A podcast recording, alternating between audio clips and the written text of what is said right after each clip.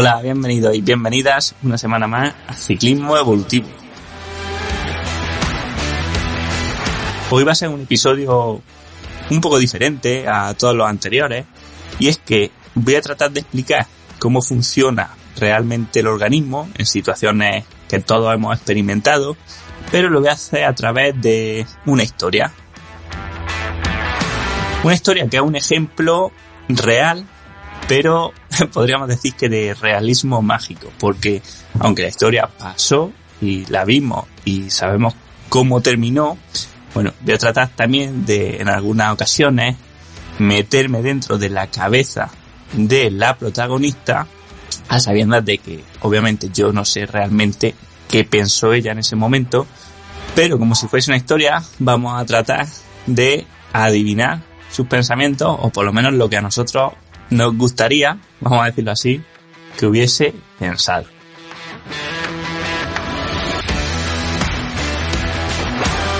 Antes de comenzar con el episodio, quisiera deciros que el próximo 14 de mayo estaré en Jergas para hacer la marcha ciclodeportiva Juan Martínez Oliver, la que comúnmente conocemos como las Cuatro Cimas, que es una marcha increíble, tiene casi 3.000 metros de nivel en 120 kilómetros y subimos los míticos puertos de Belfique y de Calar Alto.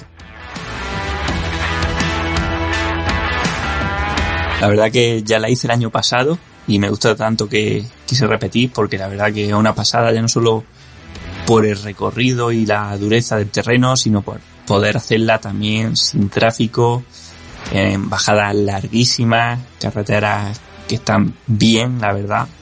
Y bueno, yo la verdad que si no tenéis nada que hacer ese día os recomiendo probarla por lo menos una vez en vuestra vida para que veáis el terreno que tenemos en el sur de España, en Almería, en la Sierra de los Filabres. Bueno, aparte una marcha pues que creo que sube algunos de los puertos más míticos de España. Así que bueno, si vais por allí pues compartiremos kilómetros y nos mediremos las fuerzas porque yo desde luego ya la estoy intentando preparar y espero poder llegar bien a ella. Y ya sí, vamos con el episodio.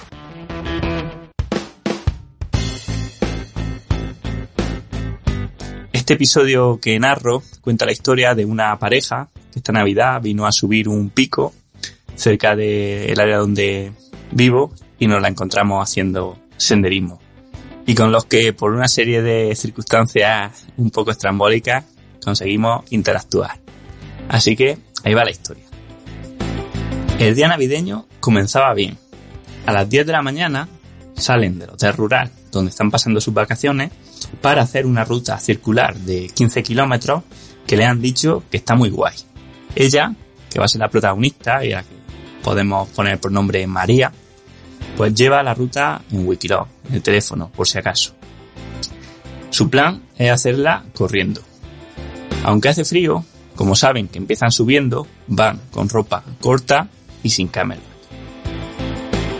Cuando salen del coche y se encuentran en la cara norte a la sombra y sin ropa, se echan a temblar. Aunque su temperatura corporal aún no ha dado tiempo a que baje, ya están temblando de forma predictiva para evitar que la temperatura siga bajando. Este frío y este tembleque se combina con un deseo imperioso de echar a correr para entrar en calor, cosa que hacen. Empiezan a subir la montaña, por la cara más dura y exigente, con porcentajes del 30 y del 40%, y en un terreno suelto, de piedra, que se hace muy complicado. En la falda de la montaña aún se encuentran bien e inspirados. Hablan y comparten información. Están impactados por el paisaje, por el frescor, por el bienestar. Pero pronto llegan a la parte más dura y sus fuerzas van menguando. María empieza a hablar a través de monosílabos. Sí, no, ok. No le apetece hablar y empieza a jadear. Su patrón de movimiento cambia y sus pasos se hacen más cortos y más lentos. No puede correr y tiene que avanzar encorvada para no perder tracción. A nivel interno, su metabolismo trabaja a la máxima potencia, sus fibras musculares demandan una cantidad ingente de energía y oxígeno para seguir funcionando a ese ritmo, por lo que su frecuencia cardíaca y su frecuencia respiratoria aumentan para ser capaces de satisfacer la demanda. Su percepción de esfuerzo también aumenta y le cuesta mucho centrarse ya en el paisaje o en la conversación. Pero la subida no cesa, sino que se hace incluso peor. Cada vez es más dura y está en un punto de no retorno. Por donde ha subido no puede bajar. Esto la pone al límite. Deja de hablar con su pareja y de pensar en cualquier cosa que no sea la subida y el esfuerzo. Sus niveles de adrenalina y cortisol se disparan por la importancia de la tarea, que cada vez domina a estructuras más globales de su organismo. La capacidad de utilizar oxígeno se hace insuficiente para la tarea, por lo que tiene que recurrir a sus almacenes temporales de mioglobina. Del mismo modo, los niveles de, lactato y la acidez en la célula se disparan por la incapacidad de reutilizarlo. La digestión y la diuresis se paralizan temporalmente para ceder su cuota de sangre al músculo, al igual que la producción de hormonas para la realización de procesos que no son necesarios a corto plazo. Para ser capaz de seguir avanzando en esta situación de tanto esfuerzo, se han de activar nuevas fibras musculares, fibras más rápidas y que demandan más oxígeno y más glucosa. Incluso comenzará a reclutar de forma más activa músculos que son diferentes a los que teóricamente deberían hacer el gesto en condiciones de reposo y que a través de compensaciones y sinergias hacen que pueda solventar con éxito la situación y seguir avanzando aunque cambie su patrón de movimiento. Podríamos decir que en este punto todo su cuerpo está trabajando en sincronía para conseguir su objetivo, trabajando con una red de redes. Hasta sus procesos cognitivos han cambiado. La emoción de esfuerzo domina sus pensamientos y hace que le vengan ideas como ¿quién me mandará a mí venir? o esto no me gusta. Pero finalmente lo consigue. Pasan el embudo, la zona más dura, y llega a la parte más cómoda de la subida. Y de repente todo esto se le olvida. Ya está conseguido. Aunque lleva dos horas de dura subida y aún tiene las pulsaciones elevadas, su percepción de esfuerzo baja drásticamente. Aunque tiene bastante fatiga y daño físico acumulado, ya prevé que sus recursos son suficientes para hacer frente a lo que queda. La bajada será para disfrutar, pan comido, o eso se dice. Ahora, en la cima, la domina una emoción de bienestar, mediada por la endorfina y endocannabinoides, fundamentalmente. Lo ha conseguido. Es la persona más afortunada del mundo y está con el mejor compañero posible.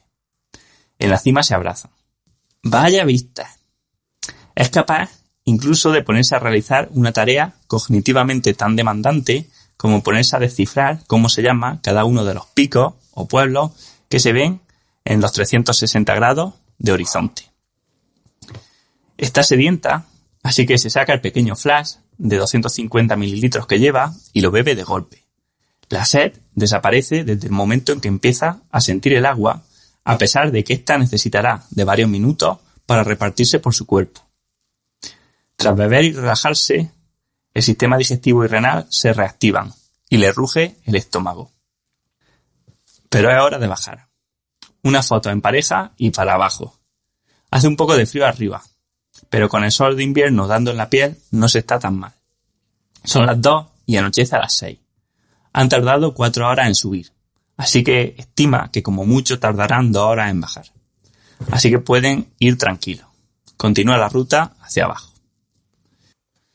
Pero la bajada se empieza a poner peligrosa también. Las pendientes son muy altas y el terreno está muy suelto. Ella no lleva buenas zapatillas para trail, son más de asfalto y repara todo el rato, a lo que se suma que nunca había corrido por terreno así. Aunque correr es un decir. Tiene que ir casi parada, resbalando y en muchas zonas bajando arrastrando a culazos. Pasan los minutos y el terreno no mejora, hasta parece empeorar. Son ya las cuatro y apenas llevan ni un tercio de la bajada. Empiezan a intuir que si no son capaces de llegar antes de anochecer, lo van a pasar muy mal. No conocen el terreno y con la ropa que llevan y las temperaturas de, esa zona al ponerse al sol, es poco probable que consiguiesen pasar la noche.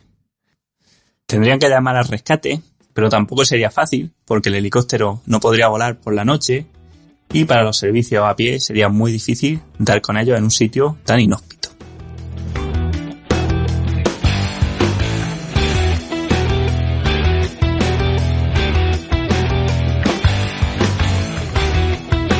Su amígdala se activa y el cortisol empieza a recorrer sus venas. Ahí son conscientes de que la situación es más crítica de lo que pensaban. María deja de sentir dolor en las piernas, solo un miedo paralizante que agarrota sus músculos y hace que empiece a bajar aún peor. Poco a poco, la negatividad la va dominando. Ya no se atreve ni siquiera con las rampas más fáciles. Está totalmente bloqueada y al borde del colapso.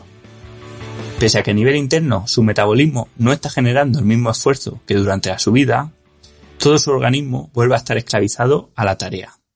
Esto hace que hasta sus pensamientos y emociones cambien. Se enfada con su novio. Siente que no le ayuda y que ha sido un temerario al proponer hacer esta ruta sin conocerla y sin ir con el calzado y con la ropa adecuada. Empieza incluso a dudar de su relación, pues no le importará tanto si es capaz de atreverse a, meterla en tantos riesgos. María se olvida de que la decisión de ir a hacer esa ruta la tomaron entre los dos, ya que las emociones la dominan. En ese momento está totalmente enfadada y siente que nada de lo que dice o hace su novio la ayuda. Son las seis y se pone el sol. Le queda un tercio de la bajada. Todo su organismo está funcionando de forma sinérgica a su máximo potencial para ser capaz de soportar la tarea. Sus pupilas están dilatadas, sus sentidos agudizados. Pese a que lleva desde la mañana sin comer, ha sudado mucho y apenas ha bebido agua, y las temperaturas son negativas, en este momento no tiene ni hambre, ni sed, ni frío, ni siquiera cansancio. Solo tiene miedo y un deseo imperioso de que todo acabe. No piensa, solo actúa. Y por fin, por suerte, con la luz del crepúsculo, la pista mejora y llegan abajo. Termina la odisea. Y ahora sí, María se echa a llorar. Todas las emociones que el esfuerzo no dejaba entrar en su mente durante la actividad tienen ahora espacio para expresarse. Llora del miedo pasado, pero también de la adrenalina vivida, del estrés. Empieza a tener frío, Lleva varias horas con ligera hipotermia y ahora empieza a sentirla. Y poco a poco va volviendo el cansancio, que se amplificará al día siguiente, al igual que el hambre. Estos son dos procesos con efectos un poco retardados. Conforme se va recuperando en el hotel, sus pensamientos vuelven a disociarse poco a poco del esfuerzo. Empieza a ser capaz de valorar la actividad racionalmente. Tenían que haber planificado mejor, fue una barbaridad subir sin conocer la ruta, con el tiempo justo, sin ropa y sin preparación. Y llega la noche y entran en calor, comen, beben y lo embriaga un nuevo sentimiento de bienestar y de unión.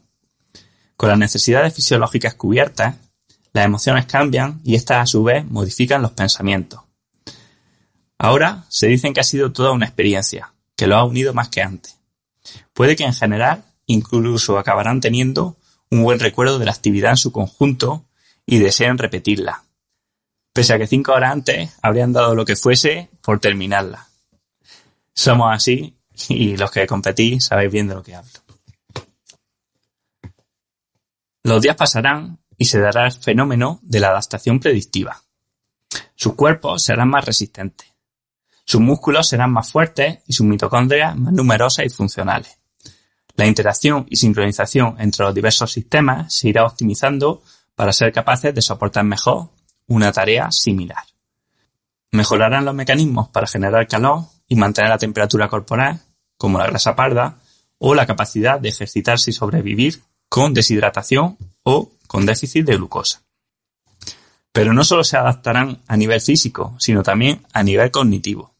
Ante la próxima situación similar, tenderán a entrar menos en pánico generando una respuesta menor de estrés y manteniendo la calma, o siendo capaces de soportar la concentración durante más tiempo. Incluso a nivel comportamental generarán cambios. No volverán a hacer una ruta del estilo sin conocerla, sin la técnica o el material suficiente, y aprenderán de esta situación para aplicarla en otros ámbitos de su vida.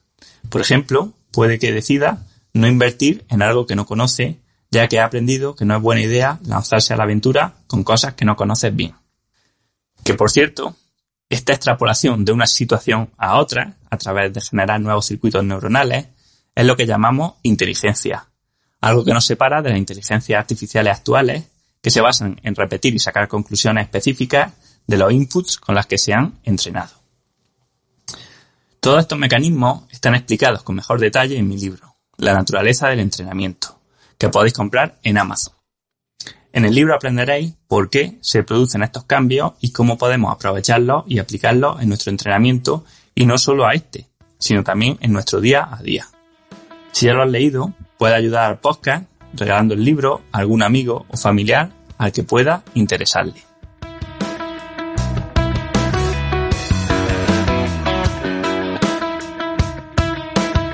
Así que como conclusión de toda esta historia, 1. Todo su cuerpo ha estado cambiando continuamente para adaptarse a la tarea y al entorno en el que ésta se ha realizado.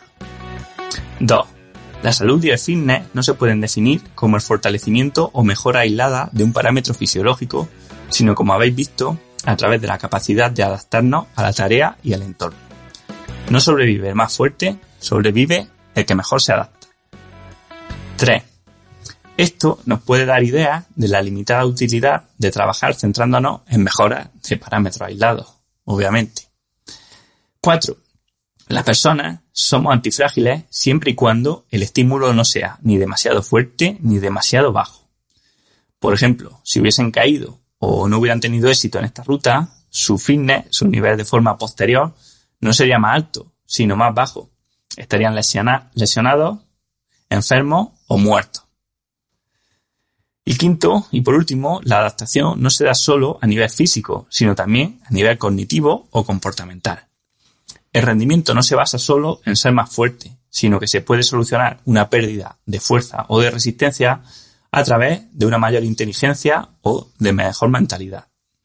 Es por esto que muchos deportistas siguen mejorando tras pasar su teórico clima de rendimiento. Y es que ya lo dice el refrán, sabe más el diablo por viejo que por diablo. Y así, hasta aquí el episodio de hoy, cortito pero intenso, sobre todo para nuestros protagonistas. Recordaros que tenéis el grupo de Telegram Ciclismo Evolutivo, donde voy compartiendo de forma gratuita pues, contenidos que voy viendo interesantes relacionados con el entrenamiento o con el rendimiento en deporte de resistencia. Y sin más, yo soy Manu Solarjona y esto ha sido Ciclismo Evolutivo. Nos escuchamos la semana que viene.